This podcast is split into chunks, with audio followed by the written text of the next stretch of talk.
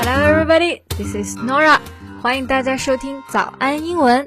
Hello, everyone. Welcome to Morning English. This is Colin. Colin, have you listened to Lady Gaga's new album? Uh, nope. Um, I'm still in the age of uh, p p p p p poker face. Wow. By the way, you got a really sexy voice today. 不过你刚唱这首歌也太老了吧？他的最新的专辑早就换风格了。 但是呢，又有人说他抄袭。Another one? She seems never to shake off that copycat tag. 还真是，他的每一个专辑都是 a great hit，就是大卖。但是总是有人说 she's a copycat。那我们说一个人是 copycat 的时候，是不是复制猫，而是指的他其实是一个抄袭者。其实啊，今天呢，我们就要聊一些跟原创还有山寨相关的一些英语表达。欢迎大家到微信搜索“早安英文”，私信回复“笔记”两个字来领取我们的文字版笔记。So, do you think Lady Gaga is a genius or just a copycat? Mm, well, I don't think so. But to be fair, she's definitely a great vocalist. I mean, her her vocal range is is really wide. Yeah, vocal range 就是音域。你知道她唱歌的时候，就是高音和低音都能够轻松的驾驭。 不过她自从出道以来啊，的确是一直被跟这个 Madonna 一直在 compare，对吧？那 Do you find their styles or some similar in some ways? Well, there's certainly some similarity between them. From you know the way they, they their dressing styles are and and how they perform on stage. Right. But I would say Gaga was uh, just simply riding on Madonna's coattail. I agree on this. Riding on one's coattails，就是说这个 去在后面去跟随某个人。大家想象一下，这个 coattails 就是燕尾服的尾巴，一个重要的人走在前面，通常穿着这个燕尾服，所以后面就会跟着一群人，其实就是我们说的这种跟风嘛。 Yeah, mm, you know, I don't think riding on one's coattails is really a negative thing in this case. Because, uh, you know, Gaga, she was just a nobody before. Yeah, she was a nobody. 那 she needs to think about how to attract people's attention. You know, I think it looks more like she's paying homage. 啊，homage，这个 homage means to show respect，表达致敬。所以我们在听歌的时候啊，经常会发现很多歌它加了一些新歌加了老歌的一些经典元素，里面呢其实也有原创，but we won't say it's a theft. It's just a homage. Yeah, um, well, like, 100% originality is really very demanding. Uh, one day you may sing a melody, la la la. and you think that, oh, that's, That's good. good, you know? Uh, it's by me, of course, it's original. Yeah, it's just a melody. Probably you have heard before from another song. Right, right, right. That's the thing. 所以说，我们经常说，呃，原创 （originality） 这个词，但其实你真的觉得这是原创吗？可能有时候你跟别人撞上了，你都意识不到。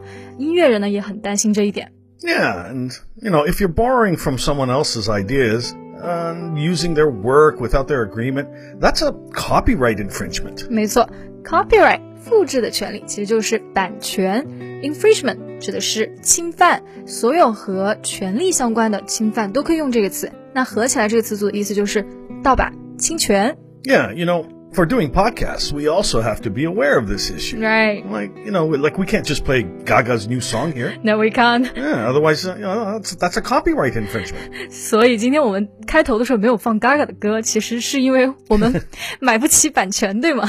yeah, yeah, right. So you should be authorized by the creator, and then you can use their music or their, you know, any of their work. Yeah, authorize 就是授权 ，giving someone the official permission to do something. And some people think it is time consuming to get authorization, so you know they just skip it. Yeah, sometimes it costs money too. Mm-hmm. So, you know, that's why there's so many like um, pirated songs or books and movies, which, uh, you know, it harms the creator's rights. 对，pirate 本来是指的海盗，我们知道这个加勒比海盗，那海盗就是喜欢抢嘛，所以后面的用法呢，就是它的引申含义，盗版的，不付费的。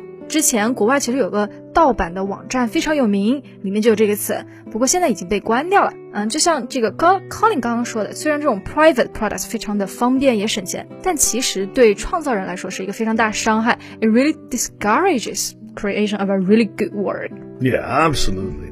Also, we can call this kind of behavior plagiarism.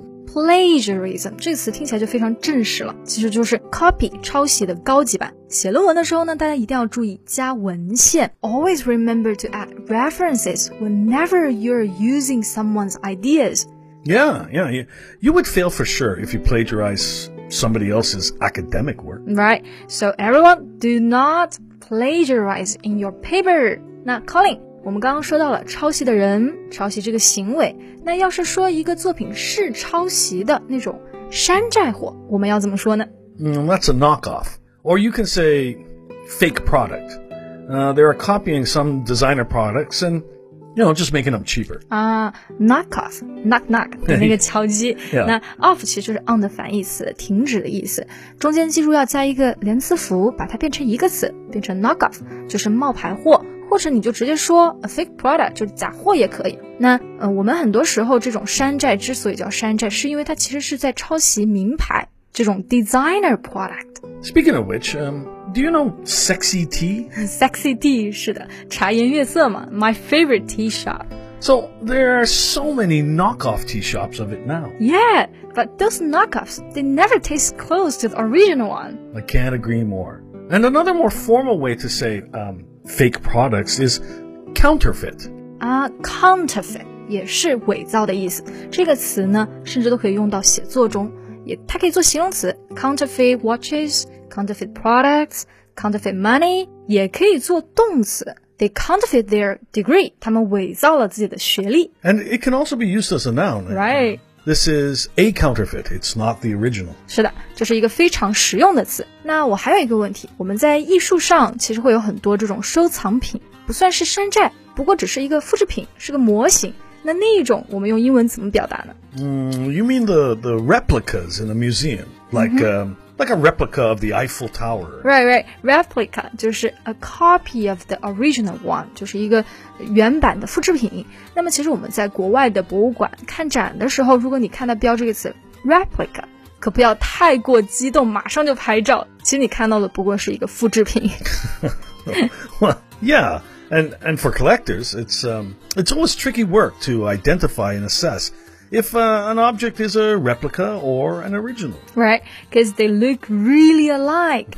Assess 其实就是鉴定。对于收藏家们来说，其实 replica 是没有什么价值的，一定要通过多层鉴定才能够得到他们的这个是不是原作。那好的，今天我们其实就学到了各种各样的冒牌货啊、抄袭啊这种表达，还有原作的表达。最后提醒大家，不要忘记支持正版哟。 Yeah, support the originals.